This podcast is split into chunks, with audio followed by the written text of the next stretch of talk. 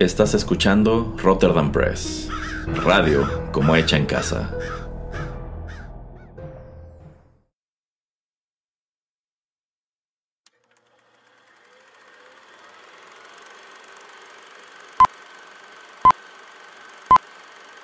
Rotterdam Press presenta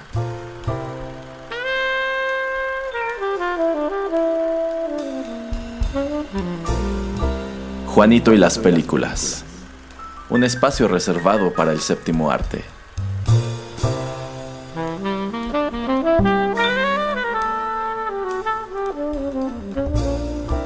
Ocupa tu butaca. Comenzamos.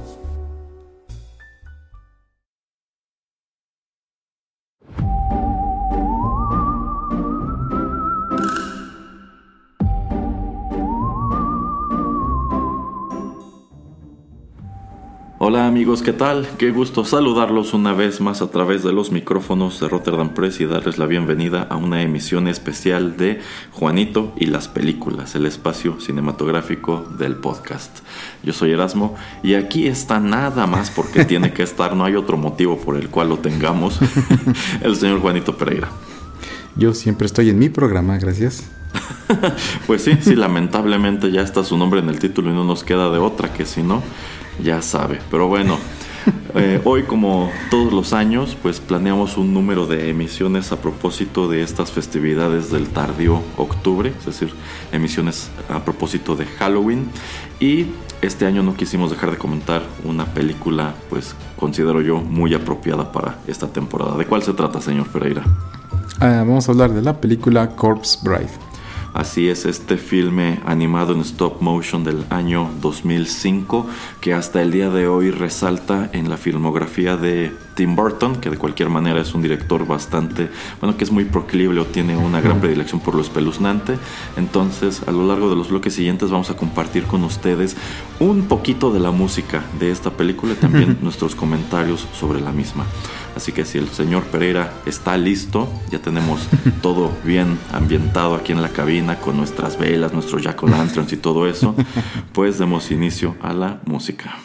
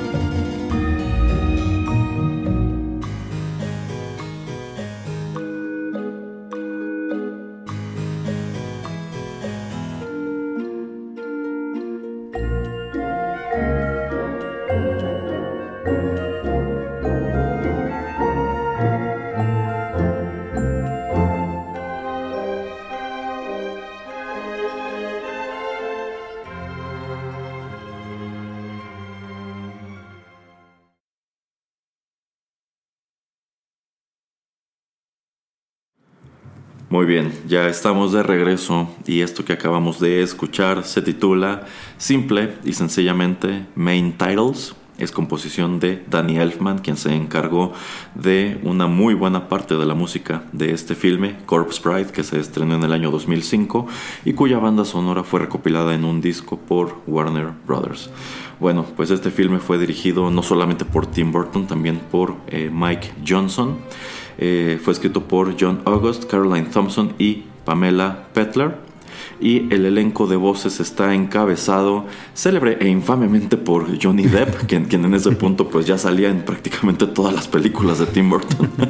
También encontramos a Elena Bonham Carter, Emily Watson, Tracy Ullman, Paul Whitehouse, Joanna Lumley, Albert Finley, Richard E. Grant y por ahí en un papel muy pequeño a Christopher Lee, entre otros personajes. A pesar de que no hay un gran número de personajes principales en esta película, sí hay bastantes que lo son incidentales y pues se aseguraron de encontrar voces para todos ellos, pero prácticamente podremos decir que las grandes estrellas de este filme son Johnny Depp, que hace a Victor, y, y Elena Bonham Carter, que hace a Emily, la titular Corpse Bride.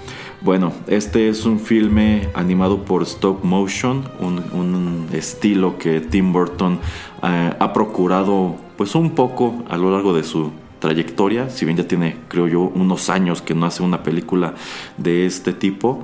Y pues luego de que se hiciera notar muchísimo con otro producto que ya comentamos en, no me acuerdo si fue en un Halloween o en una Navidad que fue The Nightmare Before Christmas, bueno, a pesar de que es una película que no dirige él, todo mundo la asocia con él.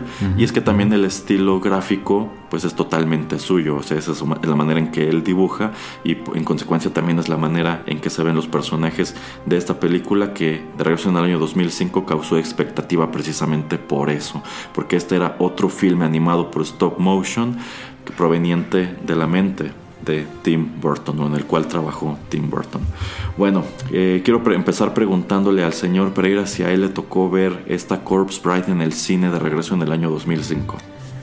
Eh, no, ¿qué cree? No, no la vi en, cine. Em, por alguna u otra razón, eh, la verdad, creo que no me llamó mucho la atención en ese entonces.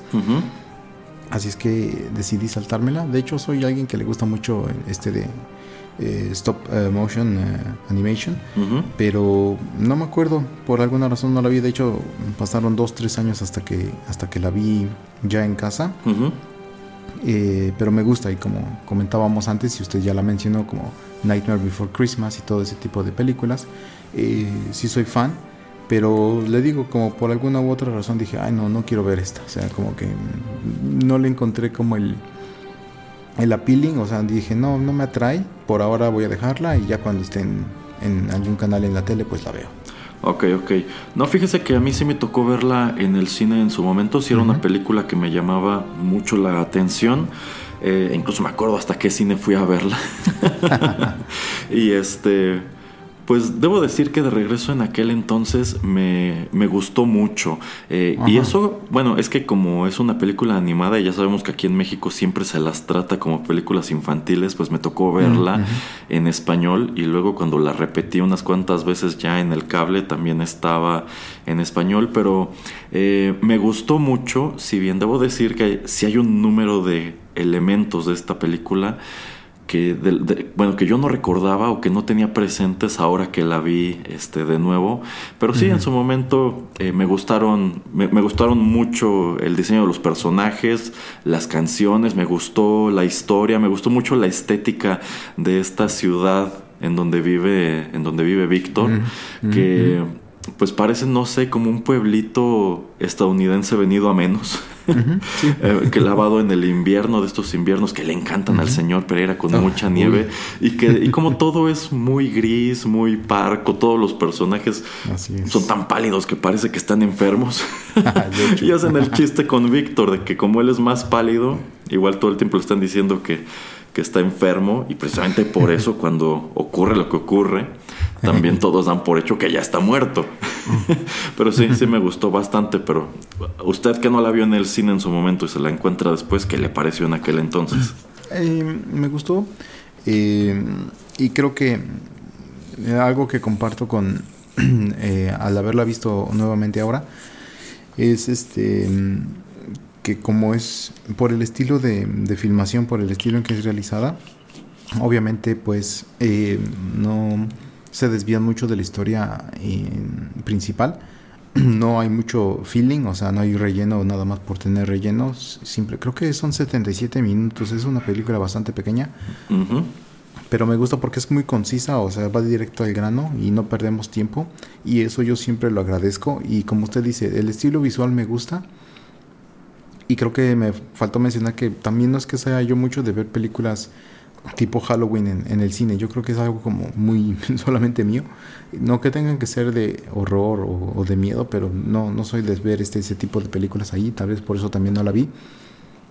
Y quitando eso de lado, eh, me gusta mucho la ambientación, este, la, la manera en que es realizada de que pues es casi un musical, ¿no? Entonces, eso también me, termina agradando que la historia y tiene un propósito con las melodías y avanza eh, a, mediante o con ellas.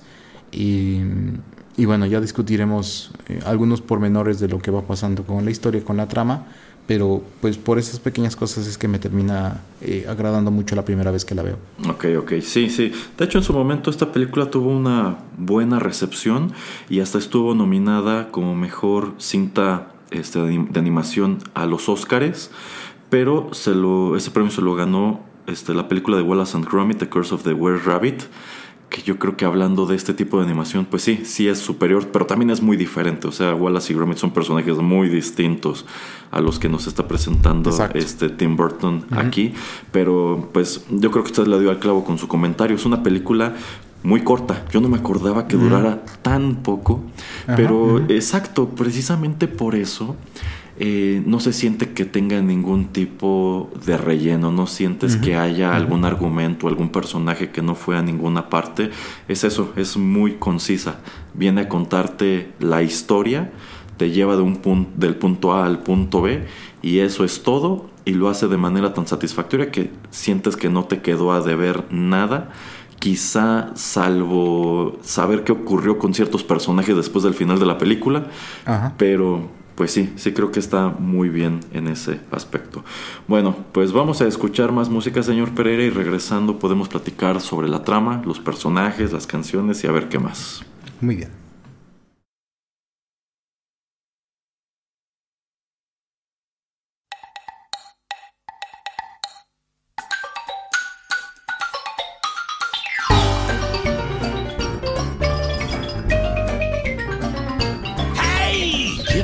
Listen, you corpses of cheer, least those of you who still got an ear. I'll tell you a story, and make a skeleton cry of our own jubiliciously lovely corpse bride.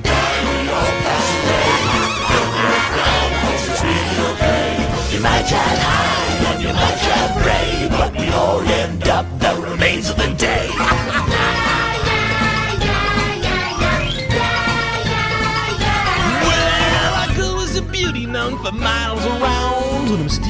stranger came into town. He was plenty good looking, but down on his cash. And our poor little baby, she fell hard and fast when her daddy said no. She just couldn't cope, so our lovers came up with a plan to elope.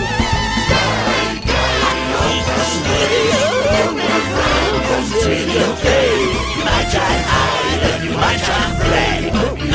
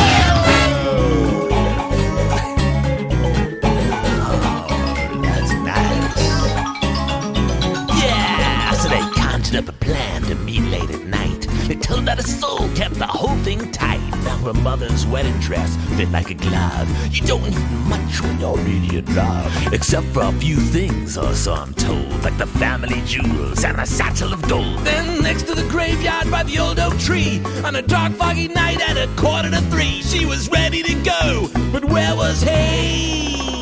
And then she waited. And then there in the shadows was it the man? Her little heart beat so loud. And then, and then, baby, everything went black. Now when she opened her eyes, she was dead as dust. Her jewels were missing and her heart was bust. So she made a vow lying under that tree that she'd wait for her true love to come set her free. Always waiting for someone to ask for her hand. Then out of the blue comes this groovy young man who vows forever to be by her side. And that's the story of our dog.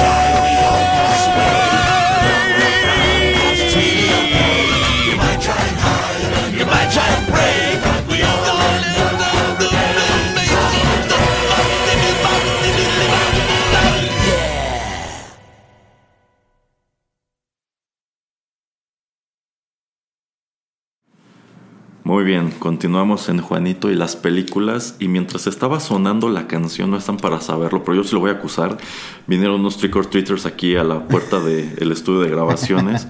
Este, yo sí tengo aquí mi bolsa de dulces para, pues, para regalar, pero el señor Pereira, que siempre ha sido un gruñón y es un ogro, decía, no, no les des nada, córrelos. Y quería, quería salir a espantarlos así con su cara horrible, pero yo le dije, no, señor Pereira, los niños no tienen la culpa de que usted sea como es. Yo Ahí quería están. los Hershey's, de, los Hershey's de chocolate para mí solito. No son para usted, señor Pereira. Ninguno de estos dulces que tengo aquí en la bolsa, ninguno es para usted. bueno, lo que acabamos de escuchar, que híjole, me encanta, a mí me encanta esta canción, se titula Remains of the Day. Esto es composición de Danny Elfman y es interpretado por el propio Danny Elfman, Jane Horrocks, Paul Baker, Alison Gear y Gary Martin. Eh, algo que me gusta mucho de esta, bueno, es que yo creo que esta película es muy completa en cuanto a que todavía tenemos esta colaboración muy constante y muy recurrente entre Tim Burton y Danny Elfman y creo que Danny Elfman escribe muy buenas canciones para este filme que ya lo señaló el señor Pereira en el bloque anterior, es como un musical, pero hasta eso tampoco es que tenga tantas canciones porque es una película corta. Eso es algo de lo que yo no me acordaba. Yo pensaba que sí tenía más números musicales, pero no. Eh, y yo considero que de entre ellos este es el, este es el mejor. Danny Elfman hace la voz de esta calavera a la cual, bueno, pesar de que es un esqueleto, le falta un ojo. Está tuerto. Pero pues es la voz principal y pues me encanta, me encanta cómo lo hace y toda la atmósfera que crean estos estos seres espeluznantes para hacer esta canción que sirve para explicarle a Víctor en qué clase de predicamento se ha metido. ¿A usted qué le parece esta canción, señor Pereira? Sí, es como usted comenta, me gusta. Y todo el setting, o sea, la manera en presentarte bienvenido a un mundo diferente. Y como le digo, a, medi- a mediado o mediante esta canción es que nos lo explican y como que nos ponen las cartas sobre la mesa de mira a dónde has llegado y mira a tu alrededor, este es el mundo al que, al que perteneces ahora. Eh, obviamente no nos dicen si simplemente ese es como está confinado ese pequeño mundo solamente a este pequeño pueblo donde Víctor eh, vivía antes o donde vive Ujú. eh, o si existen otros o si solamente es ese o sea eh, eso también lo hace interesante y son cosas que como usted dice tal vez son preguntas que nunca van a responderse pero eh, la melodía es, es muy es muy es muy es muy atrayente la verdad sí sí me gusta es, es jocosa y como le digo todo lo que está pasando en, en la animación eh, yo creo que le va muy bien también a, a todo lo que va con la canción Exacto, de hecho yo considero que si hay algo que quizá le podríamos pedir a esta película es que ojalá hubiera tenido más canciones como esta, porque lo cierto es que los otros números musicales no son tan dinámicos, sino No. que son incluso un poquito pues melancólicos como comprobaremos en el siguiente. Pero bueno, vamos a platicar un poco sobre de qué va esta historia. Bueno, pues Johnny Depp interpreta a Victor Van Dort, quien es un chico eh, tímido Mm. que eh, a quien sus padres le han, le han este, arreglado una boda, una boda con una chica llamada Victoria Everglot, quien es la hija de una familia, de una familia, digamos, de una especie de falsa aristocracia. Ah. Porque a pesar de que esta familia vive en una, vive en una mansión y se conducen como si tuvieran mucho dinero, pues muy pronto descubrimos que en realidad no es así. Están en la bancarrota y los papás de Victoria ven este, este arreglo con los papás de Víctor, que creo que son pescadores, una Así cosa es. así. Sí, este, tiene una tía, ajá, este, como que es su carta para salir de la pobreza, que en realidad son ellos los que quieren salir de la pobreza casando a su hija con el hijo de los de la pescadería. Así es. Este, Víctor y Victoria nunca se han conocido, eh, como solía ocurrir en estos matrimonios arreglados, pero eh, pues cuando, cuando se conocen se dan cuenta que sí hay una química instantánea, los dos tienen sus reservas, pero ya que empiezan a platicar, ya que descubren que a los dos les gusta tocar el piano, como que dicen, pues ok, vamos adelante con esto, creo que, creo que estaremos bien. Pero al mismo tiempo, eh, pues esta chica Victoria tiene otro, tiene otro pretendiente que es este que es el varón Ajá. Nada más este el varón este ah se me fue su nombre. Bueno es el varón. Este quien eh, pues por igual se presenta a sí mismo como un aristócrata como un dandy este y está de y, y llega de visita precisamente a la mansión de los papás de, de Victoria pero descubrimos también muy pronto que este hombre pues, eh, tam- también es una es, es una es una charada. No tiene dinero y él él quiere deshacerse de Víctor para casarse él con Victoria, creyendo que los papás de Victoria son ricos. Entonces, aquí digamos que aquí se hace un triángulo muy interesante en donde todos quieren salir de la pobreza, pero nadie va a salir de la pobreza. pero bueno, las cosas vienen a complicarse todavía más cuando después de el ensayo de la boda en donde Víctor y Victoria tienen que decir un, un- un juramento, tienen que hacer los votos, bueno, pues este ensayo se interrumpe y de hecho me gusta que el pastor es, este, es Christopher Lee. Se interrumpe porque Víctor sencillamente no logra memorizar lo que tiene que decir. Entonces lo mandan a su casa a que se ponga a estudiar, a que se ponga a aprender este, sus líneas. Y Víctor pues decide salir en la noche a caminar por el bosque, eh, porque él sí está entusiasmado con esta boda, él sí quiere casarse con Victoria, y cuando por fin se aprende sus líneas y tiene este anillo, este, este anillo de matrimonio en las manos, pues a manera de ensayo él decide clavar ese anillo en una rama que sale de entre la nieve, pero descubre que eso, y creo que es algo muy siniestro, no es una rama, es una mano, es una mano esquelética, ya que allí encontramos este, a Emily, Emily que es interpretada por Elena Bonham Carter, quien pues es, es una chica, es una chica que se iba a casar y muere de manera trágica antes de llegar a su boda, pero parece que desde el mundo de los vivos le llega la oportunidad de cumplir el destino que no pudo en vida, así que eh, digamos que ella considera que Víctor se le propuso, le pidió matrimonio y ella se lo lleva consigo al mundo de los muertos para que viva con ella y se casen allá.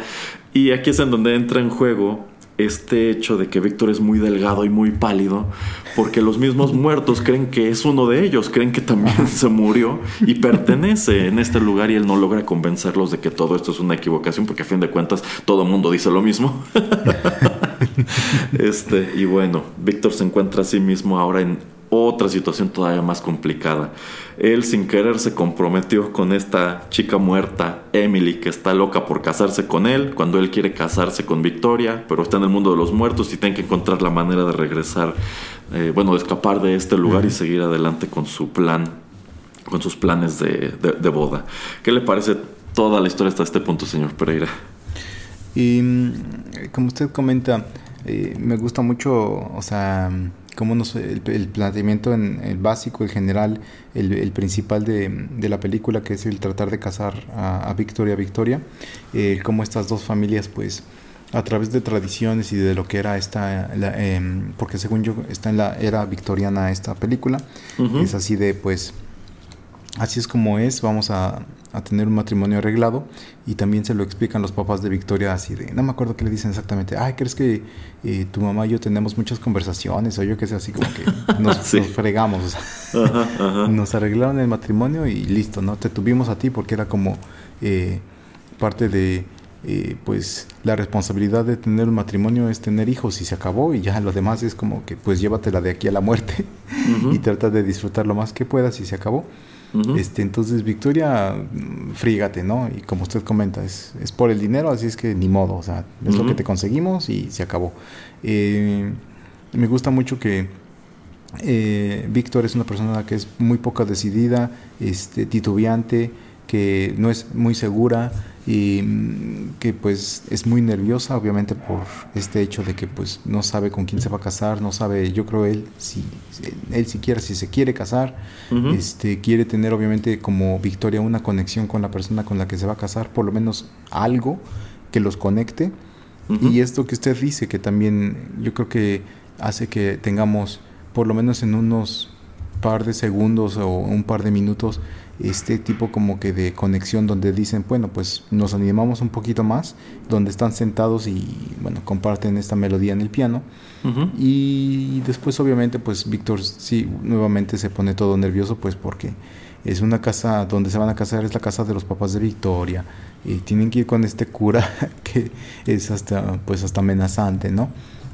Eh, y pues él quiere como que dar una buena impresión, ¿no? o sea, no quiere eh, que su matrimonio empiece con el pie izquierdo y quiere aprenderse bien las líneas, etcétera. Entonces todos estos nervios pues hacen que termine eh, yendo al bosque, como usted comenta. Y a mí esas cosas, la cosa más sombría, que obviamente nos, nos, nos, contestan qué pasó hasta el final de la película es qué diablos hacía esa mano ahí en el bosque. Exacto, sí, sí, sí. Qué tenebroso, ¿no? O sea, que se encuentra una chica con un vestido de novia. Así es. Y, bueno, en el siguiente que, lo que quiero hacer un comentario del, del este, ¿cómo se llama? De mm, los efectos visuales y, el nivel artístico para que nos expliquen X y Y cosas que están pasando, pero, o sea, qué, qué friki, ¿no? O sea, qué oscuro, qué, qué loco, qué, qué, qué torcido que te encuentres a... ¿Por qué está una chica con un vestido de novia ahí? O sea, ¿quién le hizo eso? ¿Me entiendes? Porque, o una de dos, yo, yo, yo, yo me podía pensar así de momentos. Si, es la primera vez que la veo, yo diría, momento, o esta chica la dejaron plantada, y, este, tal vez el, el, novio o el que iba a ser el esposo muere en alguna guerra y ella va y se suicida. este, o sea, muchas cosas que pueden estar pasando, o que iba a su boda y alguien la, la, la roba, etcétera. ¿no? Entonces, como que tú quieres también saber qué es lo que está pasando, pero por el shock que tiene Víctor al encontrar a Emily y lo que hace Emily de luego luego llevárselo al inframundo, pues como que todas esas preguntas se te van rápidamente de tu cabeza porque pues estás descubriendo al mismo nivel o al mismo tiempo que Víctor todas estas nuevas cosas. Eh, pero llega un punto en que como que la película baja un poquito de, niveles, aunque como decimos es, es muy, muy, muy rápida y dices, oh sí, momento, ¿qué pasó y por qué está esta chica ahí? Pero el planteamiento de estoy practicando para que esto me salga bien mañana y nada más lo hago con una rama cualquiera y que le atine a una rama que no es una rama. Eso lo hace, eh, es una historia, yo sé que no es una historia original, yo sé que viene de un cuento folclórico, pero esa historia es, se me hace muy buena, es, una, es una muy buena idea y a alguien se le ocurrió la idea de, ¿sabes qué? Vamos a agarrar ese cuento folclórico y vamos a hacerlo película, porque la primicia es bastante, bastante inteligente. Eh, sí, sí, yo creo que es un argumento muy original y lo desarrollan muy bien. Cómo es que Víctor, que está prometido con Victoria, termina prometiéndose también con, con Emily y pues es un enredo muy pues muy curioso y que nos lleva a un acto eh, central en el cual pues eh, Víctor quiere escapar de esta situación, Emily quiere que se casen de inmediato porque se murió con la frustración de que pues ya estaba a punto de casarse, pero sí yo creo que igual es ponerte sobre la mesa ese gran misterio de por qué esta es la novia muerta, por qué esta chica estaba muerta en el bosque, en la nieve, con su vestido de bodas. y, y, sí, creo que también es muy efectivo cómo llega la respuesta un poco más adelante. Pero bueno, para adentrarnos en todo esto, vamos a escuchar más música, señor Pereira, y ya regresamos.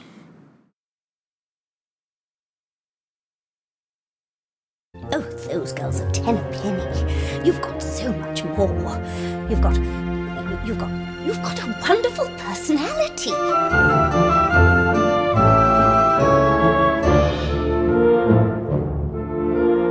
What does that wispy little brat have that you don't have double? She to the beauty of your smile. How about a pulse? Overrated by a mile. Overvalued. Overblown. If he only knew the you that we know. And that silly little creature isn't wearing his ring. And she doesn't play piano Or dance. or sing. No, she, she doesn't doesn't compare. But she still breathes air. Who Cares? cares? Unimportant. Overrated. Overblown. If oh, only he could see how special you can be. If he only knew the you that we know.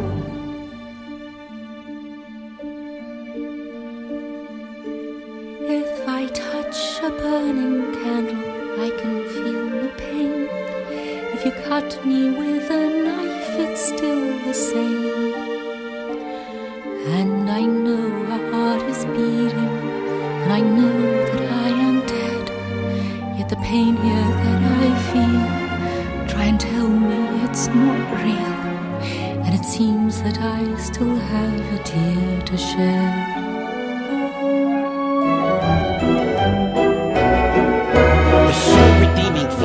From that little creature is that she's alive. Overrated. Oh, Overblown. Everybody knows that's just a temporary state, which is cured very quickly when we meet our fate. Who cares? Unimportant. Overrated. Overblown. If only he could see how special you can be. If he only knew the you that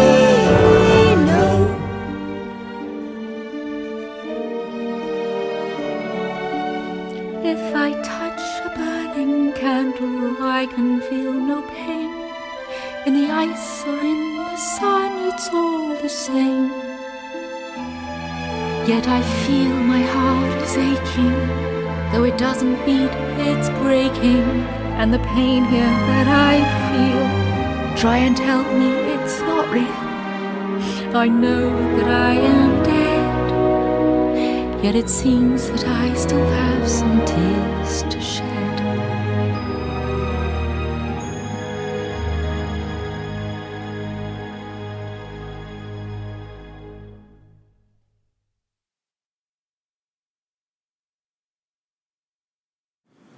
Y bien, para continuar con las canciones que escribió Danny Elfman para esta película, acabamos de escuchar Tears to Shed. Esto es interpretado por Elena Bonham Carter, Jane Horrocks y Anne Reitel. Y la verdad, este número musical me gustó no solo porque considero que esta canción tiene una melodía muy extraña, sino por los tres personajes que la están desarrollando, que tenemos por un lado a Emily que se lamenta de que ya descubrió que Víctor en realidad no se quiere casar con ella, pero también me gusta mucho cómo tiene este gusano que vive en su cabeza. Literalmente es un gusano en su oreja, Literal. que es como pues es como la voz de la razón, este, pero también está esta otra araña que pues, lo que entiendo es que es, es una araña que vive en su, en su cripta. y en este número pues lo que están haciendo es este convencerla de este bueno es que Emily dice cómo puedo competir yo que estoy muerta con una chica que está viva y aquí lo que estos dos personajes personajes están haciendo es convencerla de no importa tú tienes una gran personalidad Así es. entonces se me hace muy, muy, muy simpático. Pero bueno, luego de que Víctor es, es, es literalmente raptado por Emily y, lleva- y arrastrado al inframundo, pues él, él tiene que regresar porque él se quiere casar con Victoria. Así que urde un plan para engañar a Emily y convencerla de que él tiene que regresar al mundo de los vivos. Este, pues a avisar que todo está bien y que se va a casar este, con una chica muerta. Así que van con este, híjole, como con este sabio que igual es un esqueleto pero con barba. para que haga un hechizo que les permita eso, les permita regresar al mundo de los vivos, pero por supuesto que todo esto es un plan de Víctor para desafanarse de Emily, de hecho la deja en el mismo bosque donde la encontró mientras él se va a buscar a Victoria, quien al mismo tiempo está muy preocupada por él, porque este pregonero que anda por las por el pueblo anuncia que Víctor desapareció y la última vez que se lo vio estaba este, con otra mujer en el bosque, algo así, dice. y, bueno, se hace igual un desastre acá porque los papás de Victoria creen que eh, Víctor ya huyó con otra mujer. este, los papás de Víctor están pues horrorizados porque esta era su carta para salir de pobres. y al mismo tiempo, el otro pretendiente, este, el varón, este, pues ve la oportunidad de que ya no está Víctor en la ecuación. Es su oportunidad de seducir a los papás de Victoria para convencerlos de que la casen con él y no con, y no con Víctor, porque igual la está viendo como su carta para salir de su, de su situación. Pero pues Víctor este, reaparece eh, literalmente en la ventana de, de Victoria, pero antes de que pues pueda desafanarse de todo y apenas dándole tiempo de explicar qué es lo que pasó, Emily se da cuenta de, esta situación porque precisamente el, gusanito en su oreja le dice, ya se tardó mucho, ¿no? Deberías ir a buscarlo. Como que algo sospechoso se trae.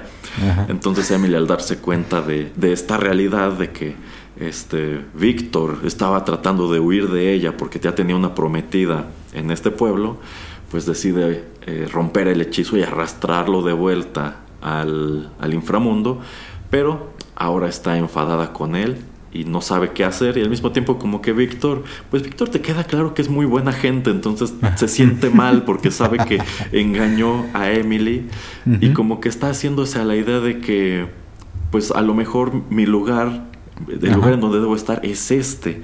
Y, en lugar de estar preocupándome por regresar al mundo de los vivos, que es muy complicado, podría quedarme aquí y casarme con Emily, con quien para colmo, pues resulta que también tiene cosas en común como este amor por el piano, porque Emily también toca el piano y puede tocarlo mejor porque se le desprenden las manos.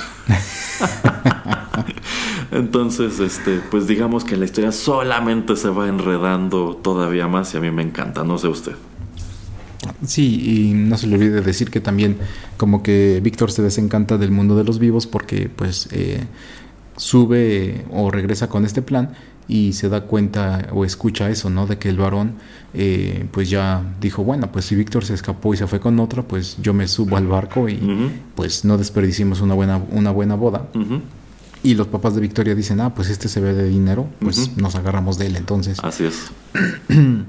una cosa que eh, en todo este tiempo que estamos viendo y después del shock inicial donde eh, Víctor llega al inframundo, algo que yo eh, me di cuenta al ver la película, de hecho no lo he buscado, pero yo creo que usted me dará la razón, es de que estéticamente la manera en que están creados estos personajes va de acuerdo al, tiempo en que han, llevan muertos y la descomposición de sus cuerpos.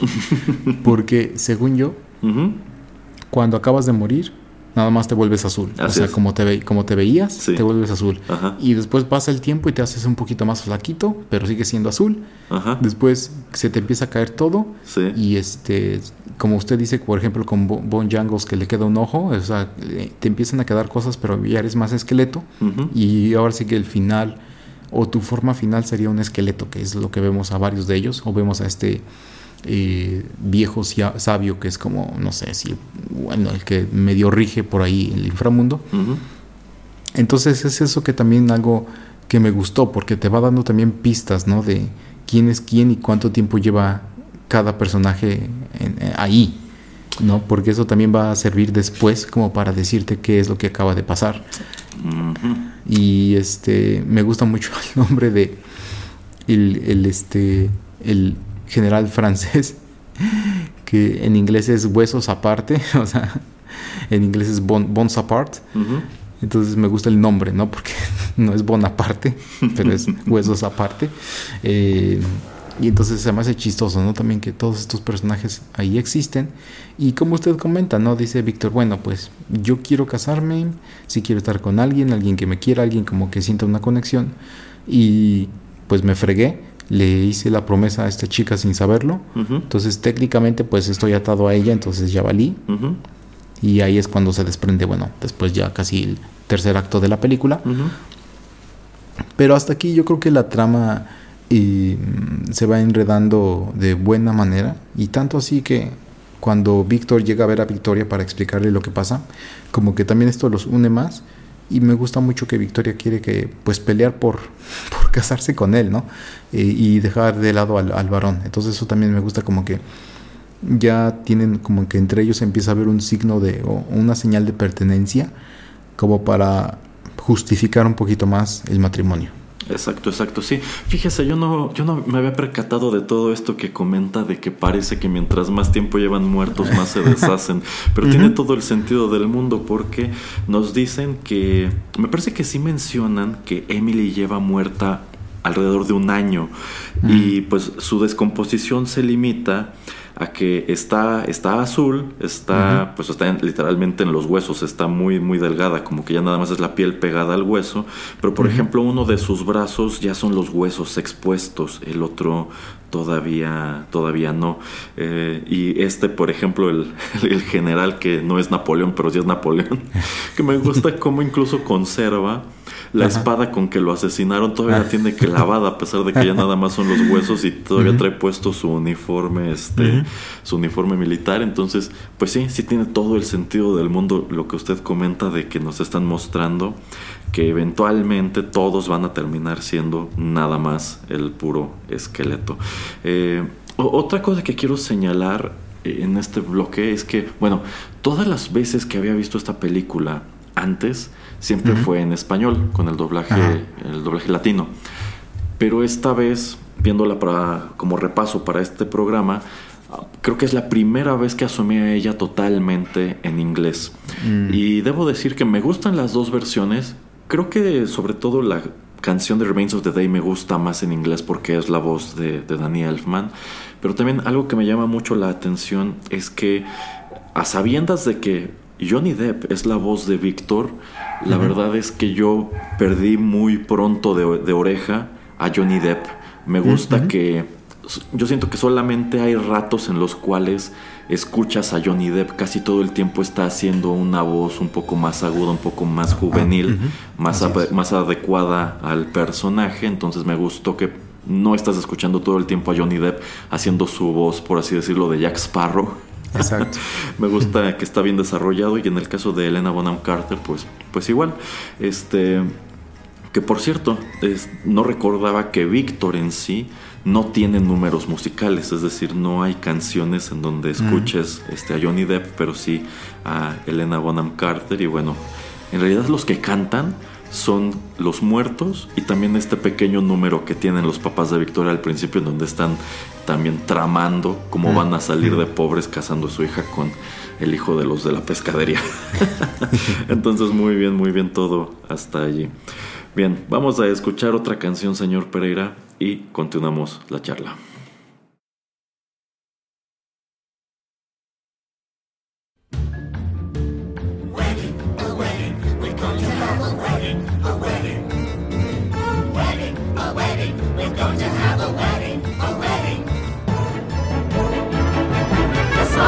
You're very cute, but goodness knows you need a suit. But have no fears, we're quite adept.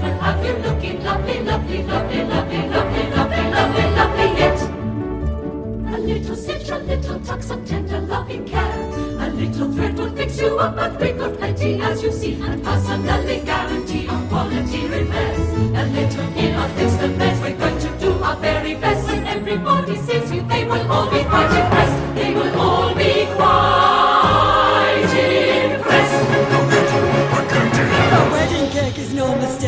be quite sublime. We're missing something. Try some dust. I wish I had more time. Perhaps there's something I can do. These bones might help a bit. Oh, my nose. Sorry. Wait a minute, that's it. Ah, a little that. A little this. The perfect cake is hard to miss. A wedding, a wedding. We're going to have a wedding. Huzzah, huzzah, we're going to have a wedding, a wedding. Let's all give out the cheer cause the bride is getting married today. Surely say is we will stand beside until the end we will defend our one and only pride. Our pride to be, our pride to be, our love equal pride. Huzzah,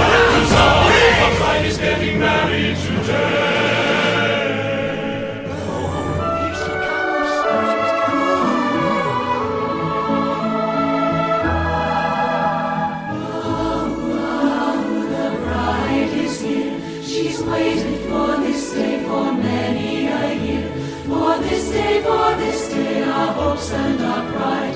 The bride is here. Here comes the bride.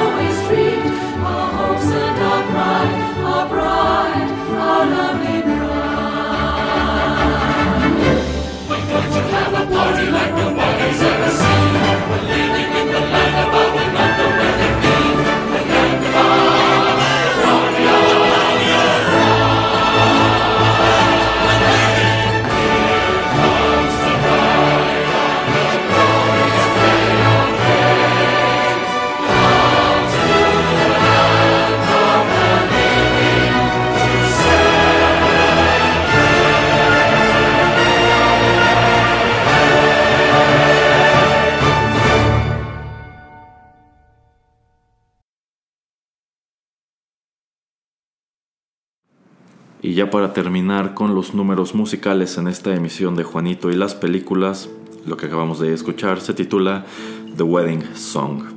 Esto de nuevo es interpretado por Danny Elfman, Jane Horrocks, Paul Baker, Alison Gear y Gary Martin.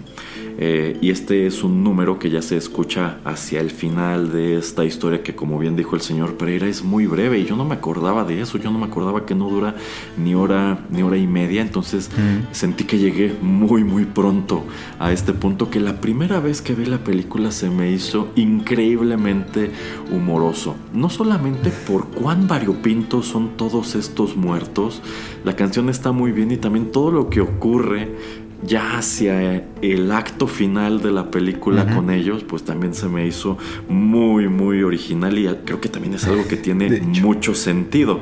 Pero bueno, ya llegaremos a, a ese punto. bueno, pues eh, luego de que el plan de Víctor por huir de Emily fracasa y pues terminan regresando al inframundo, efectivamente Víctor decide que igual y no estaría mal que se quedara allí con Emily y ayudarla a cumplir su sueño frustrado de tener su boda, creyendo que de igual manera, pues lo único que ocurriera con Victoria es que la van a casar con el varón y pues la vida seguirá su curso allá y es que aparte creo que casi nadie lo echaba de menos. bueno, pues ahora los muertos son los que tienen que organizar una boda y me encanta que pues deciden que tienen que hacer esta boda en la iglesia del pueblo, es decir, en el mundo de los vivos. Entonces, digamos que todos se toman esta libertad de salir del inframundo, subir este al reino de los vivos, donde al mismo tiempo Victoria está tratando de convencer a todos de lo que Víctor le dijo, que se comprometió por error con una mujer muerta y ahora él está atrapado en el mundo de los muertos y tienen que rescatarlo de, de alguna manera. Y mientras están teniendo todas estas discusiones, los muertos empiezan a salir de sus tumbas, como si fueran zombies, empiezan a salir del, del panteón y se da una escena de total y absoluto horror en el pueblo porque está ocurriendo eso, se levantaron los muertos. Ajá. Para mí me encanta a dónde nos conduce eso. Cuando digamos que los muertos están entrando a orillas del pueblo y ahí están todos listos como para hacerles frente, como si tuvieran que pelear con ellos en una película de zombies. Y entonces, ¿qué ocurre, señor Pereira? Los empiezan a reconocer. Sí, de, Ay, abuelo, ay, tío. Ay, esposo. Y es eso así como dice de que parece que va a ser como que la noche de los muertos vivientes, Ajá. pero al final el twist es buenísimo y tiene todo, como usted dice, tiene todo el sentido, así de momento, así de ¿qué estás haciendo aquí? Y así de, ay, hola, ¿cómo estás? Es, es así como hasta hacer una mezcolanza de lo que sería como el pensamiento o la cultura este mexicana, ¿no? Del Día de los Muertos, sí. de, ah, pues llega tu familiar y te viene a visitar, ¿no? Entonces, eh, eso es lo que me gusta. Eh, pero también me gusta mm, el, el, por qué tienen que hacerlo o por qué deciden hacerlo en el mundo de los vivos. Es porque Víctor, pues, Está descubren vivo. que sigue vivo. Y al final de, de hacer este eh, la, la boda, tiene que él consumir, pues, veneno, literal, para, para morirse y entonces sí poder estar juntos. Eh, y algo que me sorprendió que no pensé que fuera a pasar y que después eh, obviamente terminan eh, solventando es este que Victoria se termina casando con el varón. O sea, yo para yo, yo no vi venir eso, yo pensé que no se iban a casar, pero sí, se casan antes y después es que es la boda de, de Víctor con Emily. O entonces es eso que también eh, fue un twist que yo no me esperaba. Yo dije, ah, bueno, es película gringa hollywoodense, van todos a subir o algo va a pasar que el varón no se va a casar con Victoria, pero pues al final, pues, este, sí termina eso sucediendo. Eh, y lo que usted comenta, ¿no? De que parece que el, el- twist de la película es esto se va a convertir en una escena de horror para los la gente del pueblo y, y no pasa. Eh, pues más allá de ese twist que sí, o sea, es totalmente lógico. O sea, si son, se están levantando los muertos del panteón del pueblo, pues es gente que conocen en el pueblo. se me hizo muy, muy humoroso porque incluso le ponen una iluminación y una música muy macabra, por ejemplo, cuando este esqueleto se va acercando al niño y Ajá. el niño lo único que hace es abuelo. Abuelo, y ya todos muy felices y campantes y todos van juntos, vivos y muertos, a la iglesia a celebrar la boda de Víctor y Emily. Pero yo también creí en su momento que el twist era que Víctor sí iba a terminar casándose con, casándose Ujú, con Emily e iba a decidir eso, que después de todo, eh, pues su otra, su otra mitad, la persona con quien él hizo clic, pues resultó ser la más inusual, resultó ser una chica que ya estaba muerta, pero con quien parece tener eh, todo en común. Pero, pues la, la narrativa decide llevarnos en otra dirección ya hacia, hacia el final. También un momento que me encanta es cuando efectivamente toda es, todo este grupo va caminando a la iglesia que por igual se encuentra en las afueras del pueblo como hasta arriba de la colina. Y, el, y sale el sacerdote, sale el pastor y ve, este, ve eso, ve que se acercan los muertos y sale con su báculo, como si fuera el exorcista tratando Ajá, de hacerlos ajá, ajá. Retroceder. Dice, quítese que vamos a tener una boda. No, no, no, ajá, no, pero todavía uno de ellos le dice, Shh, guarde silencio, esto es una iglesia. y bueno, en realidad quien va a oficiar la ceremonia es este esqueleto con barba que es como el, como el sabio, el elder, Ajá, una cosa, una cosa así. Este, y Victoria se lleva también la sorpresa de que ahí va Víctor para casarse con, a casarse con la chica muerta. Pero pues como en una telenovela mexicana también, es entonces que se nos revela ese misterio de qué hacía Emily muerta con su vestido de boda Exacto. en el bosque. Y es que es en ese punto que descubrimos que su prometido, su prometido original, era nada menos que el varón. Y no hace falta que te lo digan. Te queda claro de inmediato que el varón, este, el varón ya, ya, ya lo sabes, es un estafador. Él nada más quiere casarse con Victoria porque cree que sus papás tienen dinero. Este, pues el varón en su momento supongo que también quiso casarse con Emily. Es que de Emily no te dicen nada de quién era cuando estaba viva. Pero quizá Emily también venía de una familia con dinero y él este, quería casarse con ella, pero antes de la boda la asesinó y probablemente incluso la ropa que él trae puesta la pagó con el dinero que alcanzó este, a quitarle. Entonces ese es su modus operandi y puedes entender que es exactamente lo que él pretende hacer con, con Victoria. Entonces no hace falta que te lo pongan con muchas palabras, pero en cuanto llega esa revelación tú unes todas las piezas y queda armado el rompecabezas y ya con eso dices, esta película no me queda de ver nada. Con esto que me acaban de revelar entiendo a la perfección quién es quién y qué fue lo que, lo que ocurrió. Entonces eso está este, padrísimo.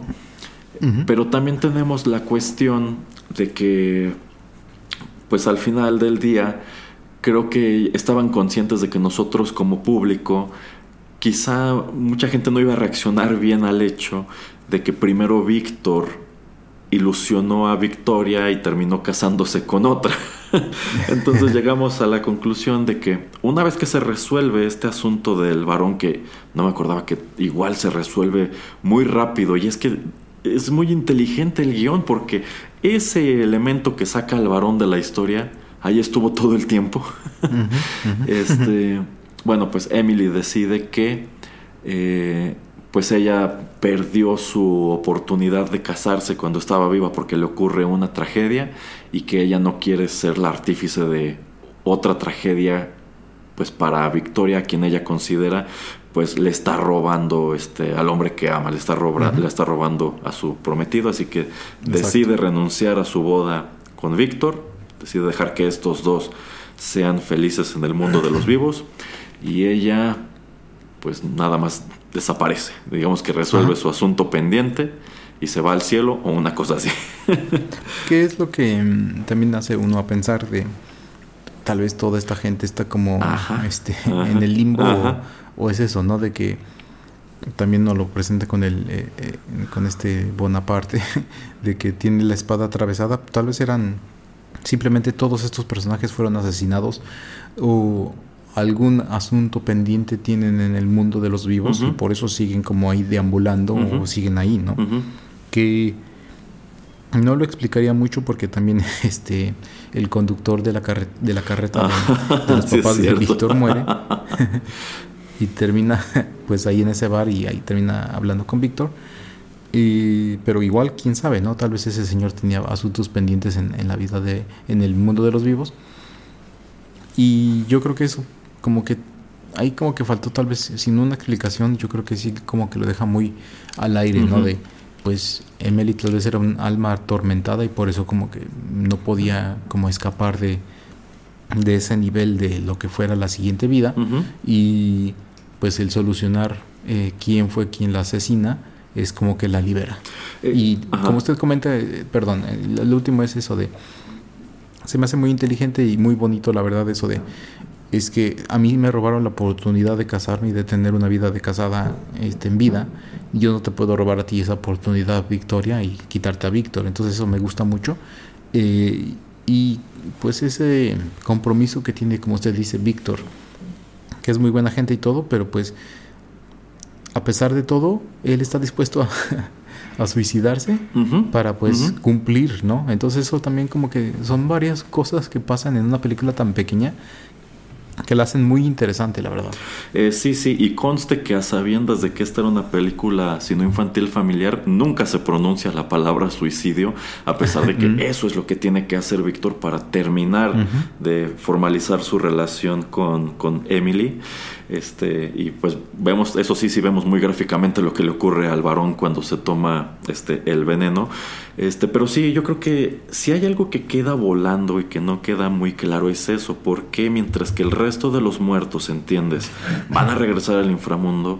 Porque Emily trasciende de esta manera. Eh, igual me queda, me, me, deja pensando lo mismo. O sea, yo creo que todos estos esqueletos y zombies y demás son personas que tienen algún tipo de asunto pendiente o quizá Emily goza de ese privilegio porque ella fue asesinada y los otros no, los otros murieron de causas naturales, pero también te puedes, si quieres hacerlo muy enredado y profundo, es porque ella sí puede ir a este otro lugar y estos se van a quedar allí en las entrañas de la tierra o donde quiera que esté este, este sitio.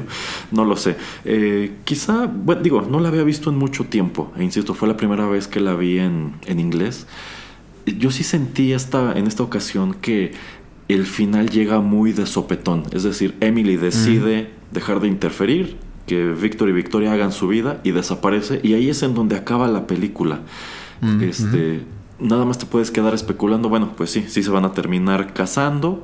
Este va a ser una tremenda sorpresa para los papás de Víctor descubrir que los, que, que los consuegros no tienen dinero y este, bueno, que los consuegros los estaban utilizando para quedarse con su pescadería.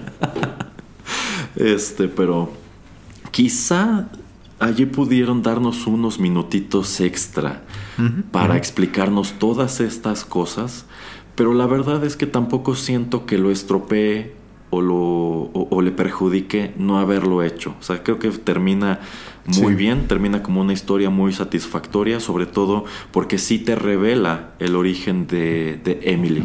Quizá hubieras, no, no hubiera estado de más que por allí te dieran a entender que era una chica muy parecida a Victoria, que también este, era una familia acomodada y que por eso la, le, clavó el ojo este, este hombre. pero pues no hace falta, o sea, lo, lo, puedes inferir fácilmente. Entonces, quizá el único pecado que le puedo señalar es ese, que el, el, final llega muy de golpe. Pudo haberte resuelto una que otra pregunta, pero al final del día tampoco era así de necesario, ¿no, señor Pereira? Sí, yo creo que es muy abrupto como usted comenta, pero eh, no me había puesto yo a pensar que de qué otra manera yo lo hubiera terminado. Porque eh, yo creo que complicaría más la película y verla por segunda o tercera vez yo creo que no la haría tan satisfactorio. Yo creo que, como usted dice, y me haría hacerme más preguntas. Entonces, eh, yo creo que fue inteligente el sintetizarlo así y decir, pues hasta aquí. Sí, sí, de hecho, o sea, y, y, me gusta, me gusta que a sabiendas de que tienen una historia muy sencilla, antes que decidir complicarla para alcanzar esos 90 minutos, dijeran, pues estos setenta y tantos es más que suficiente, nos da tiempo uh -huh. de contar bien nuestra historia. Si le agregamos más tiempo, a lo mejor ahí sí nos vamos a encontrar con relleno, con personajes que sobran, con cosas que no terminamos de explicar. Entonces, con esto estamos resolviendo prácticamente todo. Y me gustaría que más cineastas, más escritores tuvieran esta mentalidad hoy día en que parece que no pueden contar una historia bien en menos de dos horas y media. Y ya lo hemos señalado uh -huh. antes. Hay mucha gente que dice, yo no quiero ir a meterme dos horas y media al cine, yo lo considero un entretenimiento pues muy casual. O sea, ah, yo uh -huh. quiero ir, este, quizás nada más meterme ahí hora y cuarto, hora y media, y después seguir con mi tarde, pero no quiero de dejar toda mi tarde en una sala, en una sala de cine.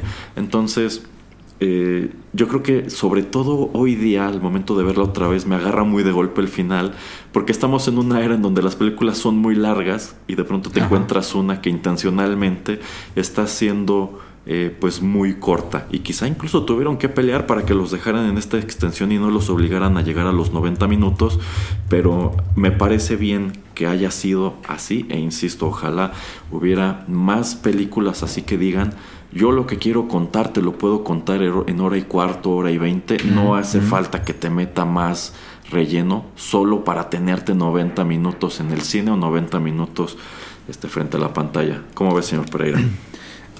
Eh, sí, lo que le iba a comentar es eso, ¿no? De que parece ser que ahora los directores, la gente que cuenta historias, nos quiere meter no solamente un epílogo, sino como tres o Ay, cuatro. Sí. Entonces, también eso es parte, yo creo que un poquito de la queja del público, ¿no? Como usted comenta.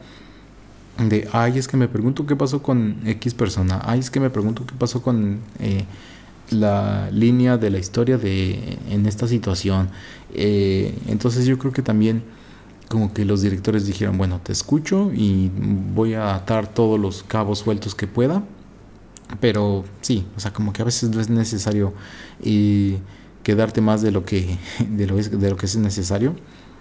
Y sobre todo en este tipo de, de película no en el, en el, tipo de producción que pues el animar a todos estos personajes pues eh, cuesta mucho tiempo. Uh -huh. entonces este por eso también me imagino que dijeron que esto es conciso, sintetizado y, y, hasta aquí. Y lo que le siga, si la gente lo quiere interpretar de una u otra manera, pues allá ellos. Entonces, para mí está bien, es inteligente y, y qué bueno, ¿no? Porque también las películas animadas también tratan eso, ¿no? Tratan de ser de menos de 90 minutos y vamos de A a B y hasta ahí, ¿no? Lo que pude contarte te lo conté y lo que no, pues este, te lo dejo a tu interpretación. Exacto, exacto, bien. Pues ya nada más para terminar quiero preguntarle que, habiendo visto esta película todos estos años después, ¿a usted qué le parece? ¿Le gustó más? ¿Le gustó igual? ¿Le gustó menos? Y como usted comenta, yo creo que, bueno, no es que era yo muy joven cuando la vi eh, por primera vez, pero yo creo que es algo que se disfruta más, este cuando pues eh, tienes este para niños so, no para mí no porque no tiene ningún tema infantil no tiene nada que para mí eh, sea algo atrayente yo creo que eh, eso de tener un compromiso eso de pues tratar de tener no ser tan inseguro uh -huh. el tratar de pues este no sé si tienes una responsabilidad el cumplirla todo esto yo creo que es para gente que y tiene más de 25 años, que fue más o menos por ahí cuando la vi uh -huh. por primera vez, es así de, ok, es como que tu momento como que de ser responsable después de tu educación, este, no sé, de la universidad o de donde hayas salido.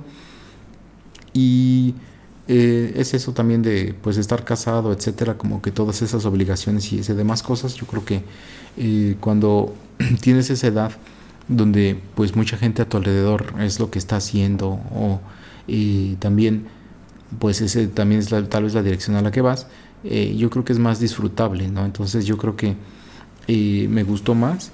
también la vi otra, otra vez con otros ojos por todo lo que usted dice y lo que acabamos de comentar de que pues hoy en día eh, vemos muchas secuelas, precuelas, historias que están basadas en algo eh, y esto se me hace más original aunque esté basada pues este en parte en un, en un cuento folclórico y entonces por eso se me hace hasta original y me gusta mucho el diseño y creo que vale mucho la pena en, en esta época verla cuando no quieres ver pues simplemente la película slasher de parte 20, ¿no? De, todas las que han salido del mismo eh, ser o monstruo o asesino. Entonces yo creo que esto es algo diferente que te mantiene como que en ese estilo o en, ese, en esa ambientación, en esa atmósfera de la época. Ok, ok. Bueno, ahí toca un punto muy interesante. Fíjese que, bueno, sí, igual a mí me toca ver esta película cuando ya estaba en mis veintitantos. Eh, pero yo, mirando en retrospectiva, si a mí me hubieran presentado esta película cuando era niño, yo creo que sí me hubiera gustado. Mm, más allá de estos temas que acabamos de desmenuzar, para mí es muy atrayente la estética. A mí me encanta cómo dibuja Tim Burton. Creo que es algo eh, muy único. Por ejemplo, también estos dibujos que tiene en su libro de La triste historia del chico Ostra, que es un libro de, poemas y todos ellos vienen con ilustraciones suyas.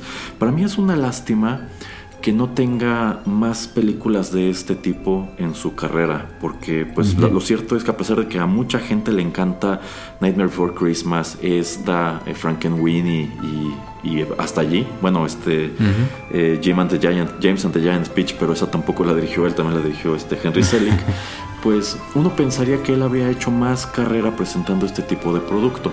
Lo cierto es que es algo que cuya producción, este, pues esto es caro de hacer, es muy tardado de hacer, es muy complicado de hacer, pero pues a mí me gustaría que hubiera dado más trabajos de este tipo y no tantas películas live action, algunas de las cuales pues ya carecen de esta estética como la que encontramos aquí, como la que encontramos este, en Beetlejuice.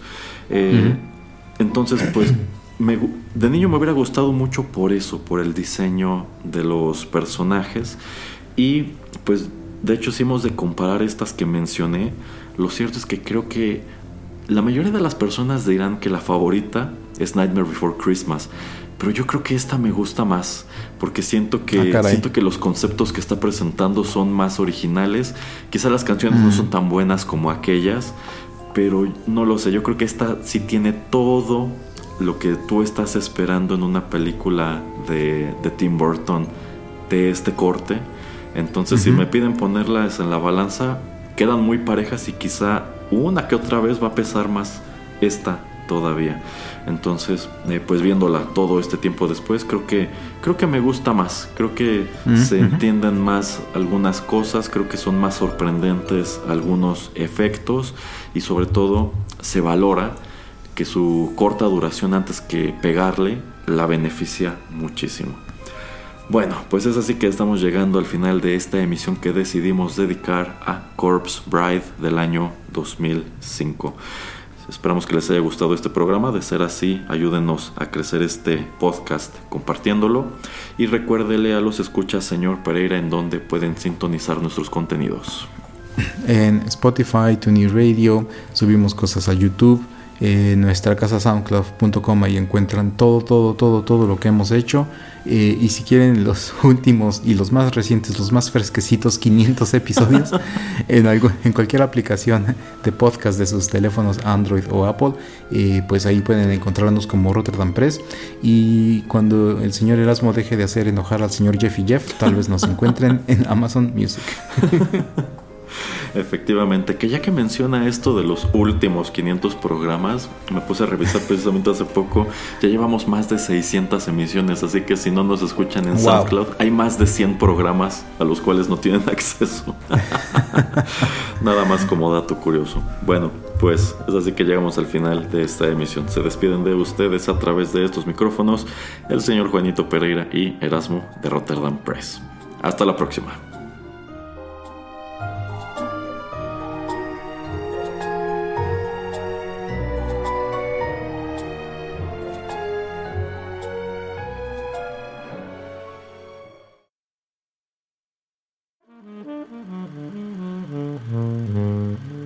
Juanito y las películas llegó a su fin.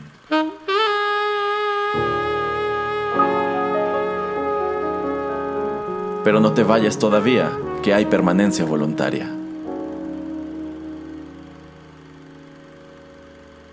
Quédate con nosotros en Rotterdam Press.